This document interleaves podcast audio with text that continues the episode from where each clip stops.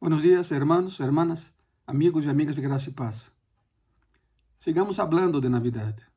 Estamos a alguns dias de celebrar a fecha mais importante do calendário cristiano.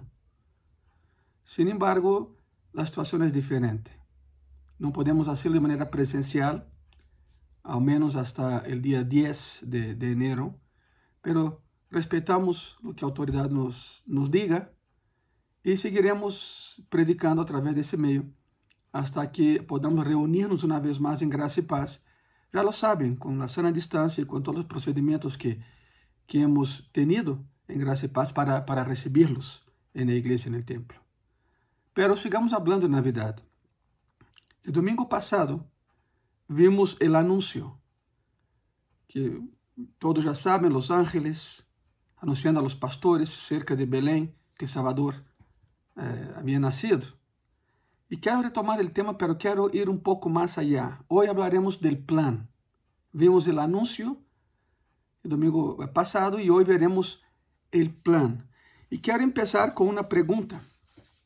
Quero começar essa, esse sermão, essa plática, com uma pergunta. A pergunta é: se te pido que, que escribas em, em um pedaço de papel las, las 10, una lista, el top 10, tu top 10, las 10 cosas que te traen satisfacción, ¿qué escribirías ahí? Sí, sí, una hoja y escribe ahí las 10 cosas que de verdad te traen satisfacción. ¿Cuáles serías? O sea, ¿Qué escribirías? Sea honesto. Seamos, seamos honestos. Honestos, perdón. Por ejemplo, si hoy es domingo, si ves atrás en la semana y hoy ya saben, la semana terminó ayer. Hoy es el primer día de la semana. Curiosamente, eh, en Brasil, de donde vengo, eh, los días de semana son muy extraños, muy chistosos, ¿no? Porque domingo, domingo, pero lunes es segunda, eh, martes es terça, miércoles es cuarta, jueves es quinta, viernes es sexta, sexta-feira. O sea, eh, segunda, terceira, segundo dia da semana, terceiro dia da semana, porque a semana empieza hoje. Aí foi fim de semana. Então, se eu, se eu te pido que miraras hacia atrás na semana e que me dijeras por que a semana foi boa para ti. Algo bueno sucedeu nessa semana, porque Deus sempre é bueno. ¿Por que colocarias em tu lista eh, as coisas buenas que sucederam na semana? Que é o que te trajo alegria na semana? Voy más allá todavía, en mi lista personal. Si yo escribo una lista de cosas que me, me traen satisfacción y alegría y placer, la Navidad estaría ahí. Sí, la Navidad. No importa el día, sabemos que, que no fue en diciembre, fue marzo, abril, Nisan, primeiro mês do calendário judío. Lo sabemos, la primicia, ¿verdad? Primero. Pero la verdad no importa la fecha exacta, no importa cuándo Cristo nació. Lo que sí importa es que nació y sigue naciendo en corazones alrededor del mundo y lo seguirá haciendo. Pero hablando de la Navidad, la Navidad sí me trae satisfacción, sí me trae placer. Me gustan las galletas de Navidad, tengo la lista, la voy a leer. Me gustan las galletas de Navidad, me gusta el árbol de Navidad, me gustan los olores de la, de la cocina navideña, me gusta. Em Brasília é muito comum o panetone. Isso vai chegando a México, pero em Brasília o panetone é a lei.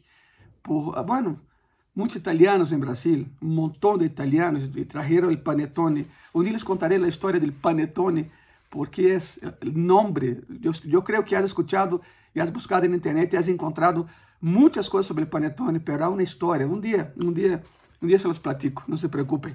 Pero, mano, me gusta el olor de la cocina navideña. Me encanta tener a la familia en casa en Navidad. Bueno, por esa ocasión hay que tener eh, eh, respeto a las medidas eh, eh, de sanitización y cuidado y todo eso de sana distancia. ¿okay? Es una Navidad atípica, la que tendremos todos eh, en ese año, pero es Navidad. Entonces me encanta tener a toda la familia en casa. Esas son cosas que me traen de verdad placer. La Navidad está en esa lista. Ahora, quiero que entiendas eso. que significa eh, eh, essa magnífica história que hemos estado estudando, que, que está conectada com o prazer do coração de Deus. A Navidad está el centro del corazón de Dios. Y cuando entiendes eso, y cuando entiendes que, que, que, Dios le plació, eh, eh, le dio placer enviar a su Hijo, cuando entiendes eso, eso cambia tu manera de ver la Navidad. Isaías 53, 10, Isaías 53, 10, es un tratado fabuloso sobre el sufrimiento del Mesías que vendría, el Mesías prometido, el Salvador. Y ese es uno de los versículos que podemos decir, lo resume todo. Isaías 53, 10 lo resume completamente toda la Navidad. Es un versículo que muchos pasan por alto debido a toda la información que hay en Isaías. Isaías 53, 10 muchas veces es dejado a un lado debido a la, a la magnitud del libro de, de Isaías, pero es justamente el pasaje que explica la Navidad.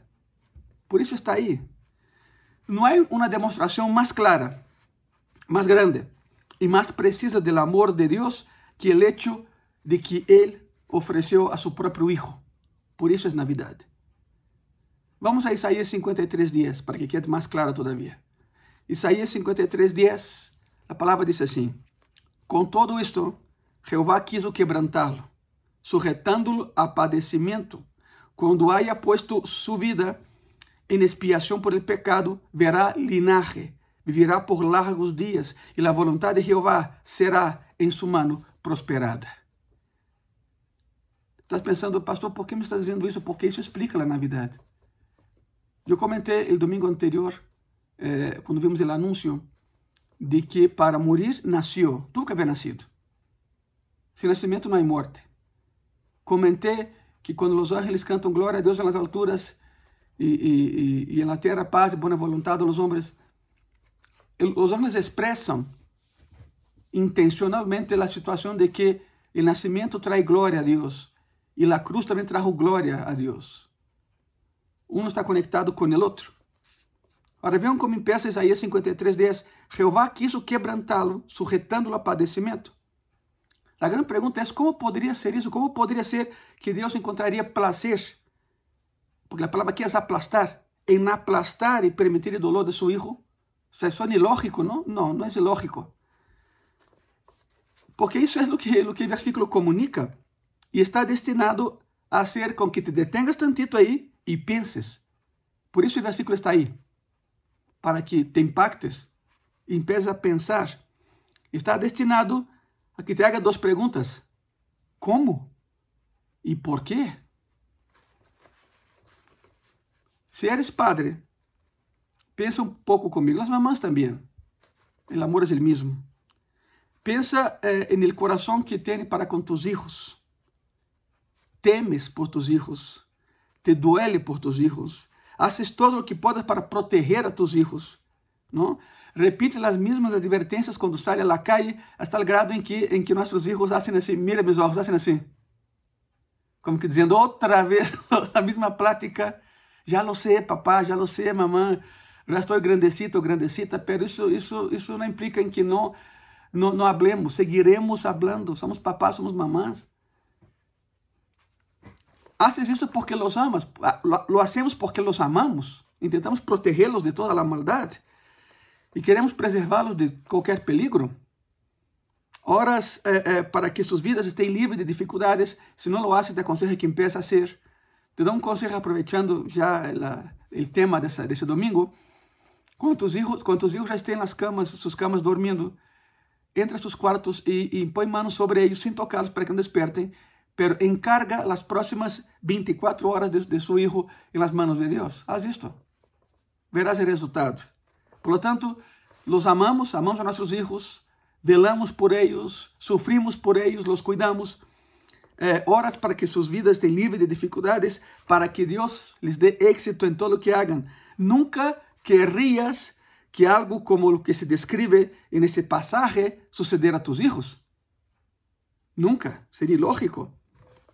Al ler esse pasaje, não podes evitar pensar e recordar as vezes em que tus hijos estiveram em peligro, através de uma enfermidade, situações difíceis, etc, etc.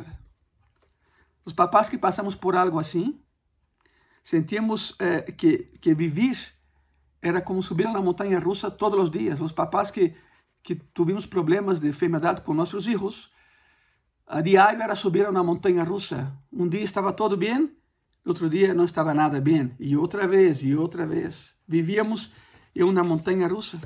Verdade que sim? Perdona, verdade que sim? Porque essa é a realidade de ser papá, de ser mamá. Se chama coração de padre. É o coração do padre. Agora, penses, eh, eh, quando miras esse, esse, esse versículo, Isaías eh, 53, 10, pensas nisso. A pergunta é, que poderia estar no coração de Deus que lo llevaria a ser algo assim? A dar a seu filho para que fuera, para que fuera aplastado, quebrantado na cruz. E a resposta é esta. E escucha o que estou a ponto de dizer. Que é o que havia no coração de Deus quando enviou a seu Hijo para que nascera e se hizo Navidad ou Natividade? Que havia aí? Amor incondicional por ti e por mim. Amor incondicional por ti e por mim. Então, Isaías 53 dias se conecta com Juan 3. Juan 3, versículo 16, 17, muito conhecido, não? Porque de tal maneira amou Deus ao mundo, que ha dado, e aí está, dado, que ha dado a seu Hijo unigênito, para que todo aquele que nele crê não se perda, mas tenha vida eterna. Porque não enviou Deus a seu Hijo ao mundo para condenar ao mundo, sino para que o mundo seja salvo por ele. Isso é Navidade. Esperança de salvação encarnado en el Hijo de Deus. Deus mirou este mundo tão destruído por el pecado nos mirou a nós, a ti e a mim, nos viu completamente perdidos, sem solução, porque não há autosalvação, nadie pode salvar a si mesmo, nadie salva a outro, só o Cristo lo hace. E Deus estava tão lleno de amor, tão lleno de graça, tão lleno de compaixão, que não estava disposto a permitir que nós nos quedáramos nesse estado. Eu sempre digo em graça e paz, Deus te aceita tal e como eres, pero se rehúsa a deixar-te assim. É isto é amor, completo e incondicional amor. E devido à natureza del pecado, não podemos ajudar-nos a nós mesmos. Todos temos pecado. Não podemos escapar desse dilema que se apodera de todos nossos corações. Sei que o pecado está mal, pero sou tentado a hacerlo. Esse é o dilema do coração. Não podemos arreglar o mundo. Não podemos ajudar ao mundo. Então Deus se moveu por nós. Deus se moveu por nós. Deus amou tanto ao mundo que deu. Esse é o tema. De tal maneira amor Deus. O amor é uma decisão que te leva a uma ação que genera um sentimento. É isto. Muito romântico, Romeo e Julieta, está tudo muito padre, tudo muito bonito. Pero o amor é uma decisão. Tu decides amar ou não amar. De tal maneira amou Deus ao mundo que deu. Deu a seu Hijo, deu a seu tesouro. Não, Deus não, Deus não encontra prazer em nascer sofrer seu próprio filho, seria ilógico. Pero encontra prazer em lo que este sofrimento resultaria. Salvação para todos nós. Esta é, em resumen, uma história de amor magnífico. E quero dizê-lo de novo. Amor que nunca poderíamos lograr ou ganhar ou sequer merecer deve ser dado como um regalo de graça, deve ser recebido como um regalo de graça. Navidade é graça, é graça sobre graça. Deus nos amou tanto, Deus nos amou tanto, que estuvo disposto a someter a seu próprio Hijo a la cruz. E por quê? Porque essa morte daria vida a muitos. Esse é o plano, uma sola morte, vida eterna a todos por supuesto, a todos que lo aceptan como Señor y Salvador. Él murió en la cruz por todos, pero no todos lo aceptan. ¿Sabe algo? La idea de Cristo nunca fue llevar toda, todo el planeta Tierra al cielo. Eso nunca va a suceder. La idea siempre fue bajar el cielo a la tierra y rescatar a aquellos que querían ser rescatados a través de su sangre derramada en la cruz. Pero para ir a la cruz, para ir a la cruz, tuvo que nacer. Por isso é Navidad. Os dois eventos estão conectados. E que sai nesse momento tu estés pensando, por que, pastor, eu entendo isso, eu ido isso antes em Graça e Paz, pero hoje é Navidade, por que me estás dizendo todo isso em Navidade? em um sermão de preparação para a Navidad? Bueno, te vou explicar o porquê. Quizá em algum momento da próxima semana, no próximo mês, ou em algum momento do próximo ano, tu, em certas circunstâncias, em algum lugar, te sientas tentado a dudar do amor de Deus. Quando vêm problemas, quando vêm situações, quizá seja um momento de, de físico e te perguntas por que Deus has permitido esse dolor em tu vida se Ele te ama. Quizá em algum momento de los próximos dias dudarás do amor de Deus. A Navidad é amor expressado em nascimento. É o que quero que entendas. Para morir tuvo que, tuvo que haber nacido. Quizás seja em meio a uma decepção, decepção relacional muito significativa. Alguém que amas te ha dado a espalda e te perguntas por que Deus ha traído essa situação na tua vida. Talvez seja em um momento de dificuldade financeira e estás eh, eh, tratando de obedecer a Deus e sucede isso. Has buscado, has intentado ser um bom administrador dos recursos que Ele te ha dado, pero perdes tu trabalho nessa situação que estão vivendo hoje, perdes tu trabalho e para ti isso não tem nenhum sentido. Não tem nenhum sentido. Ou talvez simplesmente miras a tu alrededor, no mundo em que vives, no lugar onde vives, e parece que o mal está prosperando, e é aí donde te perguntas: onde está Deus? ¿Dónde está o amor de Deus? Por isso essa plática, esse sermão preparatório para a Navidad. Vimos o anúncio esse é o plano. Em meio de tanto dolor, há um plano. Quizá te perguntas: onde estás, Deus? Ou, ou onde está tu amor? Este é tu argumento quando não entendes o que está passando. Este é o lugar para correr, porque não só a entrega de Cristo ilustra a magnificência do amor de Deus, sino que te diz que Ele te amou e te seguirá amando, aunque dudes de Ele, aunque dudes de seu amor.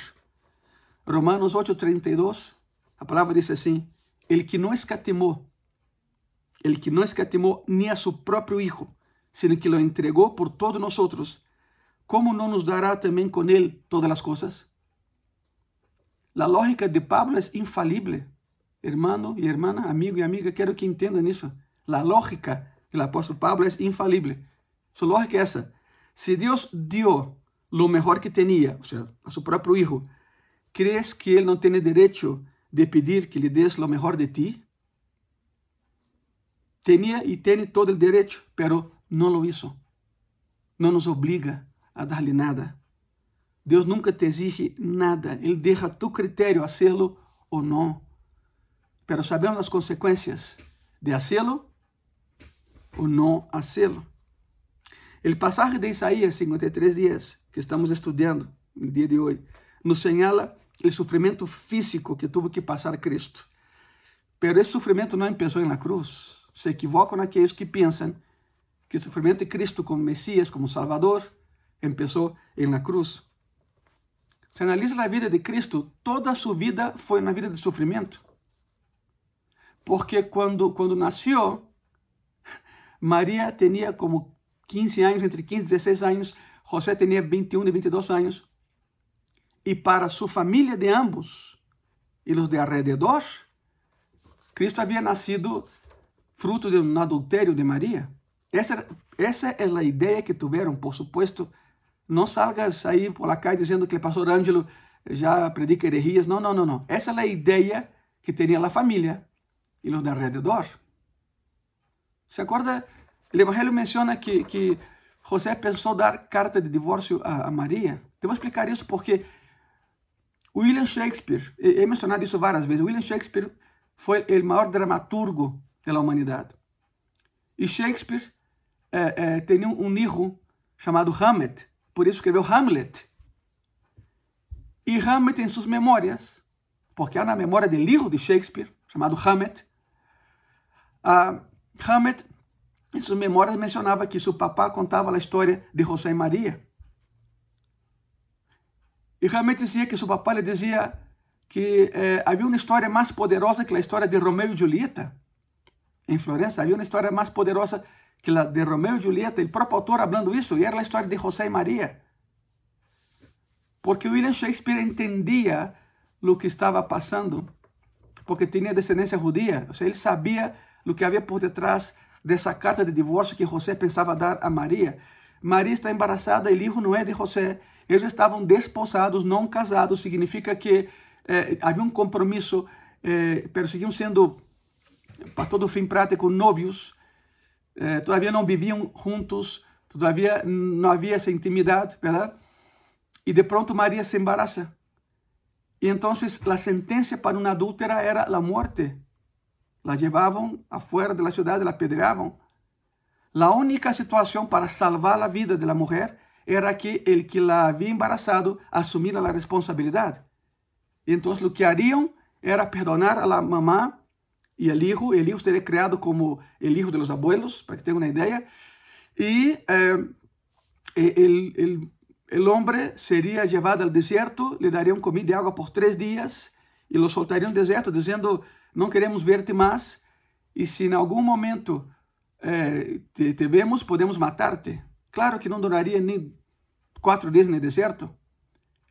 Por isso se hace por uma carta, por isso uno lê no Evangelho e, e José pensa da carta de, de divórcio, vino um anjo, o anjo lhe disse, não temas tomar o que de Maria é, porque do Espírito Santo de Deus é.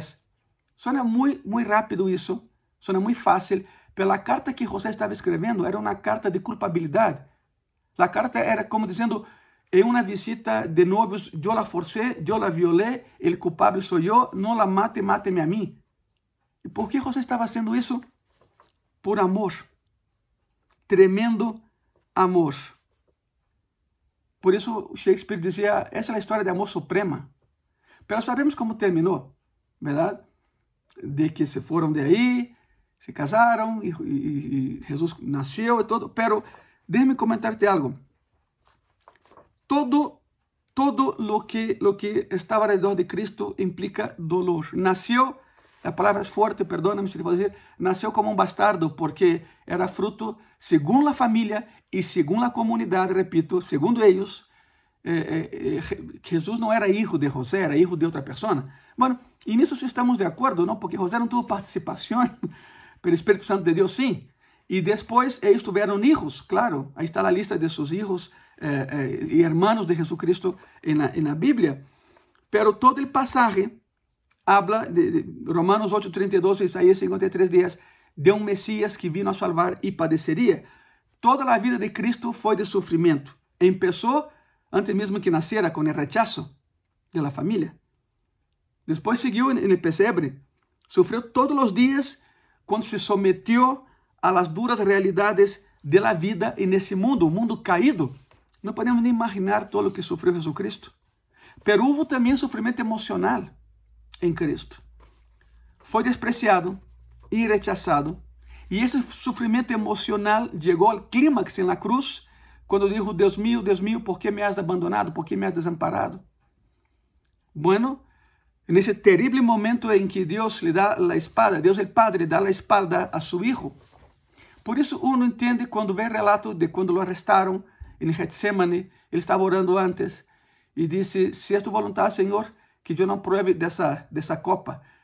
E essa copa é a ira de Deus. Cada vez que a Bíblia menciona uma copa associada a Deus, é, é a copa da ira de Deus e que rebosa, se, se llena e se derrama.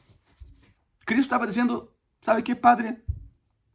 Eu não quero sofrer tu ira na cruz porque me haré pecado sin pecar, me haré pecado. Y, y sé que tú amas al pecador, pero aborrece el pecado. Entonces, si es posible, yo no quiero probar. Si voy a la cruz, esa es mi función.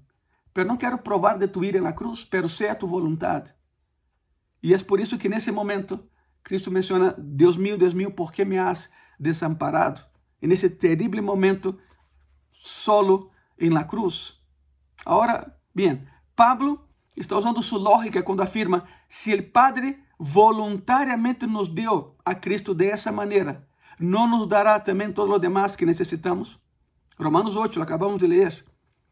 Não teria sentido que Deus hiciera algo tão radical e depois nos dera a espada em um momento de necessidade. E é quando dizemos: Onde está, Senhor? Ele está aí contigo, onde sempre ha estado. Por certo, tú y yo tenemos un terrible problema con la palabra necesidad. Confundimos necesidad con lujo. E não é assim. Cargamos todo tipo de coisas em nossa lista de necessidades, que na verdade não são necessidades. Pablo, Pablo não está discutindo em Romanos 8 que Deus eh, vai afirmar tu lista de desejos ou não, pero tu Criador sabe o que necessitas e está completamente comprometido em satisfazer todas tus necessidades, não tus caprichos. Jeová Jireh El nombre, el título, el atributo en hebreo significa el Dios que suple mi necesidad, no mis caprichos. Cuando tu capricho se transforma en necesidad, Él suple. Así de sencillo. No tienes que tener miedo, pero hay momentos en la vida en que lo que Dios hace te va a confundir, nos confunde, porque no, no está para darnos explicaciones, Él es Dios, Él hace y se acabó. No encontrarás reposo, calma y paz y seguridad en corazón por medio de comprender lo que Dios hace, porque muchas veces no lo vamos a comprender para nada, por más que busques. Son momentos en los cuales Dios parece distante, Dios parece impersonal. Cuando veo que para otras personas la vida parece ser muy fácil, más fácil que la mía, cuando el enemigo me susurra al oído, ¿Dónde está tu Dios ahora? ¿Te ha pasado eso a ti también? Sí, claro que sí. El enemigo viene y dice, ¿dónde está tu Dios ahora? Y usa otras personas para que te haga esa pregunta. Familiares, amigos, en tu trabajo, en la escuela, en la universidad. ¿Dónde está tu Dios ahora? Es el diablo susurrando a tu oído. En momentos así, es cuando debemos recordar la promesa de Isaías 53, 10 e Romanos 8, 31. Por isso estou falando isso. Estamos falando do plano, o plano de Deus para a Navidad. Se Deus foi capaz, escute a lógica, se Deus foi capaz de satisfazer uma necessidade que nem sequer pensávamos ter, a salvação, não creem que Ele nos dará também o que sabemos que necessitamos? Claro que sim. Claro que lo hará. Esse é o plano. O plan era que um segundo Adão tinha que vir, já que o primeiro Adão falhou. Cristo é o segundo Adão.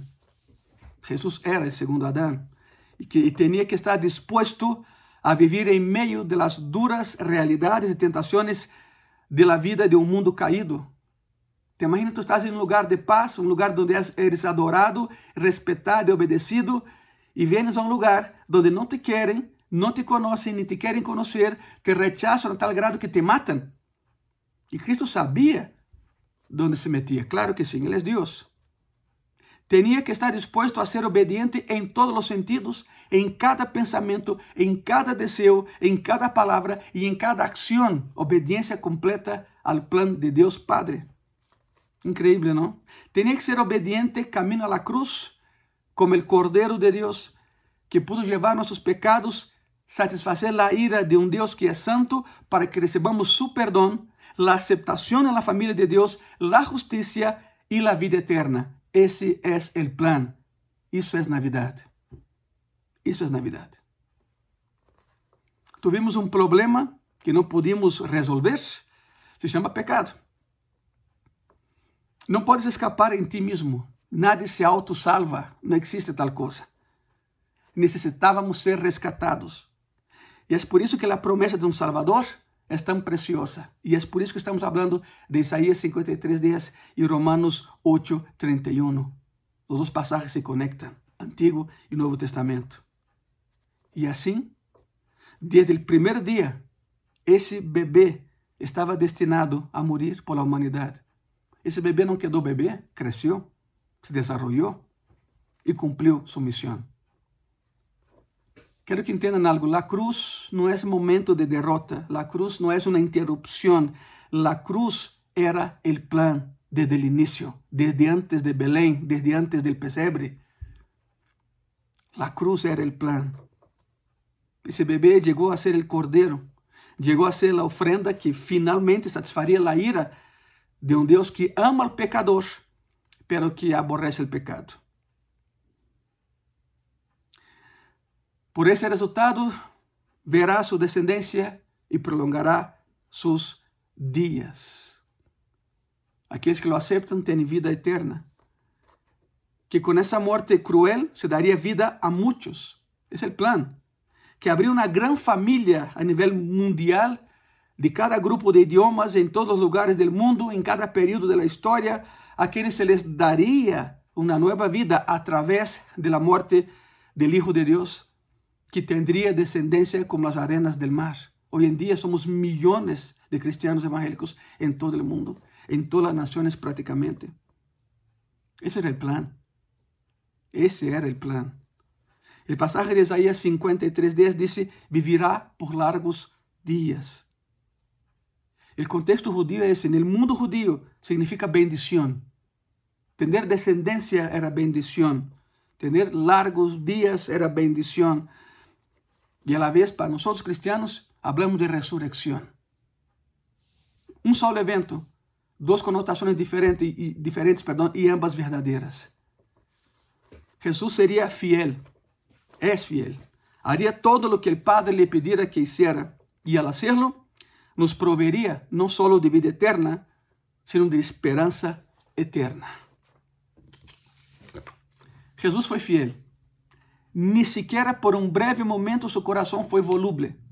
Nunca por um breve momento dudou. E por meio de ele, a obra de Cristo prospera até o dia de hoje. Foi fiel em todos os. Foi tentado em todo e não pecou em nada. A diferença do primeiro Adão, que a primeira se pecou.